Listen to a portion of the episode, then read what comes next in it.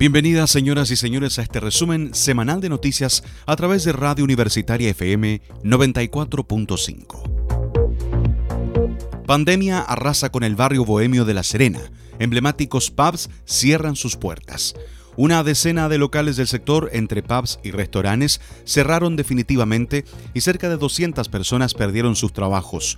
Los que quedan señalan estar resistiendo con lo que les pueda dejar el delivery, a la espera de recibir algún apoyo estatal que hasta ahora no habría llegado.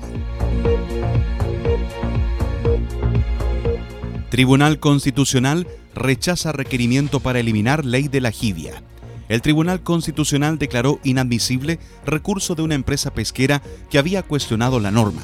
Pescadores de la región se manifestaron contentos aunque no entienden la postura del Tribunal Constitucional que antes sí admitió una queja de otra compañía. Cierran oficinas del Registro Civil de La Serena por caso positivo de coronavirus. El servicio ha estado en proceso de sanitización durante estos últimos días preparan 21 puntos de control en Ovalle ante eventual cuarentena. El jefe de la Defensa Nacional en Coquimbo, general Pablo Oneto, afirmó que es un trabajo preventivo en caso que el Ministerio de Salud decrete alguna medida restrictiva para la zona. Alcaldes de la región lamentan poca resolutividad de autoridades en la emergencia el lunes se reunieron vía Zoom y expresaron sus preocupaciones en torno a la propagación del coronavirus en sus comunas. El segundo encuentro está programado para el próximo martes, donde esperan ser informados de nuevas medidas o anuncios. Y en noticias institucionales, por unanimidad, rector Enio Vivaldi fue reelecto como presidente del CUECH. En esta ocasión, los rectores de las universidades estatales reeligieron por unanimidad al rector Enio Vivaldi como presidente de la corporación, reconociendo la destacada labor que Vivaldi ha desempeñado en aras de consolidar al sistema de universidades estatales.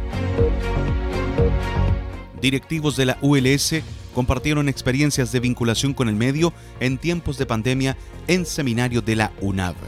En este seminario participaron distintas universidades, institutos y centros de formación técnica, cuyos representantes expusieron sus experiencias implementando actividades, programas y proyectos de vinculación con el medio en el contexto de esta crisis sanitaria por COVID-19. Editorial Universidad de La Serena dicta segundo ciclo de capacitación El relato como experiencia pedagógica.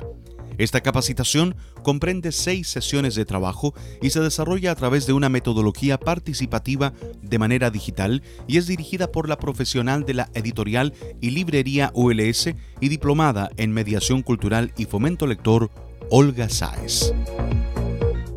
Hasta aquí llegamos con este resumen semanal de noticias elaborado por el equipo de prensa de Radio Universitaria FM 94.5.